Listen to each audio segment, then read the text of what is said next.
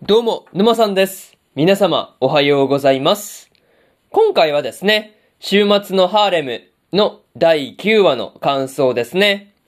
こちら、語っていきますんで、気軽に聞いていってください。というわけで、早速ですね、感想の方、入っていこうと思うわけですが、まずは一つ目ですね。主治肉林というところで、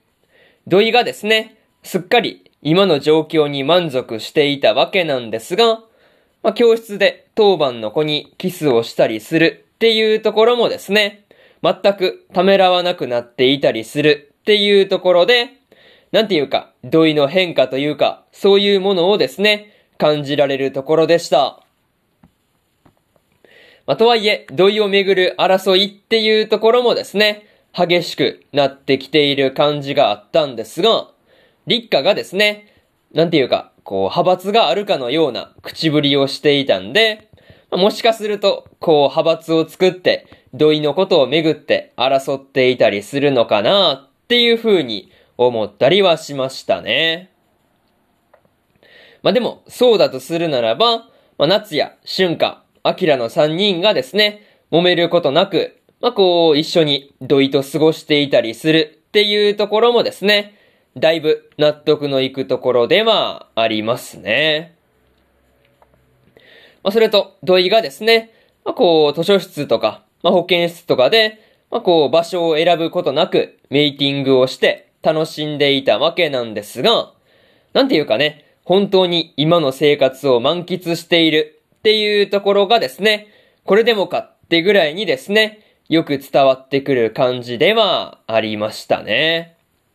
なんかそういうところを思うと、まあ土井もですね、こう、コールドスリープから目覚めて時間が経つにつれて、だいぶこう変化が出てきたなっていう風な感じでした。まあ、そういうところで、まず一つ目の感想である、主治肉林というところ終わっておきます。でですね、次、二つ目の感想に入っていくんですが、あと一歩で、というところで、レイトがですね、肺病院で MK ウイルスの真実にですね、まあ、こう、あと一歩というところまで迫っていったわけなんですが、まあ、そこにはね、UW 日本支部の人がいたりするっていう時点でですね、まあ、怪しさ全開な感じでしたね。まあ、しかも、そこにやってきたクロエもですね、UW 世界本部の人だったりするっていうところも、かなり意外なところではあったんですが、まさかね、UW 日本支部の人を、まあ、容赦なく、こう、射殺してしまうっていう風には思わなかったんで、ま、さすがにびっくりしたところではありますね。まあ、とはいえ、レイトがですね、MK ウイルスの手がかりをですね、まあ、あと一歩で掴めるっていうところで、まあ、肺病院自体がですね、証拠隠滅の目的で爆破されてしまうっていうところはですね、まあ、こう、いくらなんでも押しすぎるなっていうところではありましたね。まあ、それと、肺病院をですね、探索している中で、まあ、こう、お化けが出ませんようにっていう風なことでですね、怖がっている水が見ていてね、微笑ましかったところではありますね。そう。なんていうかね、肺病院の探索っていうことで、まあ、ちょっと緊張感があるのかなっていう風に思いきや、まあ、こう全然そういうことなく、まあ、むしろ楽しそうな感じで進んでいくっていうところがですね、すごく印象的なところでした。まあ、そういうところで、二つ目の感想である、あと一歩で、というところ終わっておきます。でですね、次、三つ目の感想に入っていくんですが、UW 同士の争いというところで、まあ、クロエの補佐官として UW 日本支部にやってきた女性がですね、まあ、UW 日本支部の長官3人を拘束するっていうことになっていたわけなんですが、まあ、その中に一人ね、裏切り者がいたっていうことで、まあ、そもそもこんな事態になっているんだっていうところは、笑えない感じではありましたね。まあ、とはいえ、長官たちがですね、まあ、黒への補佐官を拘束しようとしていたら、まあ、そもそも拘束する担当に裏切られてしまって、立場が逆転してしまったっていうところもですね、まあ、なんとなく予想していたところでまあ、ありましたね。まあ、それと、長官たちがですね、UW 世界本部が MK ウイルスに耐性を持っている男性が、まあ、レート以外にもいるんだっていう情報を掴んでいるということがバレたことで、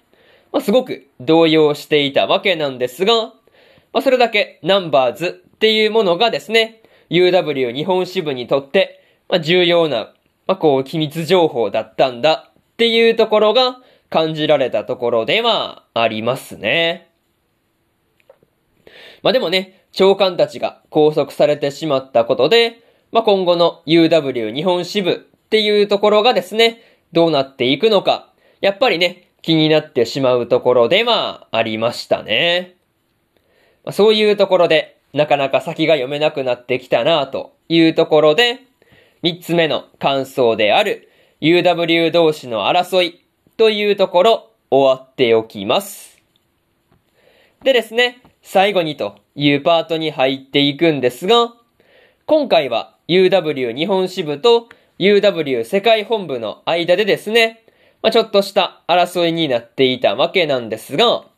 まあ、UW 内部での争いに、まあ、レイトたちがですね、どんな形で巻き込まれていくのかなっていうところは気になるところではありますね。まあ、それと、レイトがですね、クロエから、まあ、エリサはテロ集団に所属しているっていうことも伝えられていたわけなんですが、まあ、それを聞いて、レイトがですね、どんな行動に出るのか、そのあたりはですね、気になるところですね。また、土井のいる学校もですね、爆破されたりしていたわけなんですが、まあ、土井が無事なのかどうかっていうところとか、カレンがこの状況でどんな動きを見せるのかっていうところもですね、気になるところですね。まあ、とりあえず次回の話では、レイトとドイとヒノの3人のナンバーズがですね、どう動くのか注目しておきたいところではありますね。まそういうところで今回の週末のハーレムの第9話の感想ですね。こちら終わっておきます。でですね、今までにも第1話から第8話の感想はですね、それぞれ過去の放送で語ってますんで、よかったら過去の放送もですね、合わせて聞いてみてくださいという話と、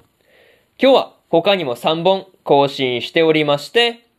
ジョジョの奇妙な冒険ストーンオーシャンの9話の感想と、現実主義勇者の王国再建記の22話の感想、そしてですね、大の大冒険の第72話の感想ですね。この3本更新してますんで、よかったら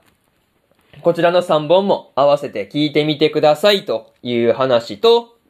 明日はですね、東京24区の8話の感想と、ありふれた職業で世界最強の2期の8話の感想、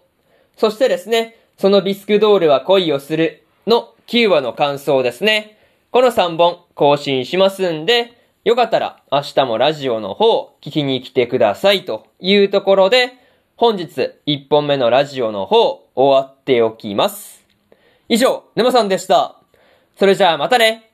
バイバイ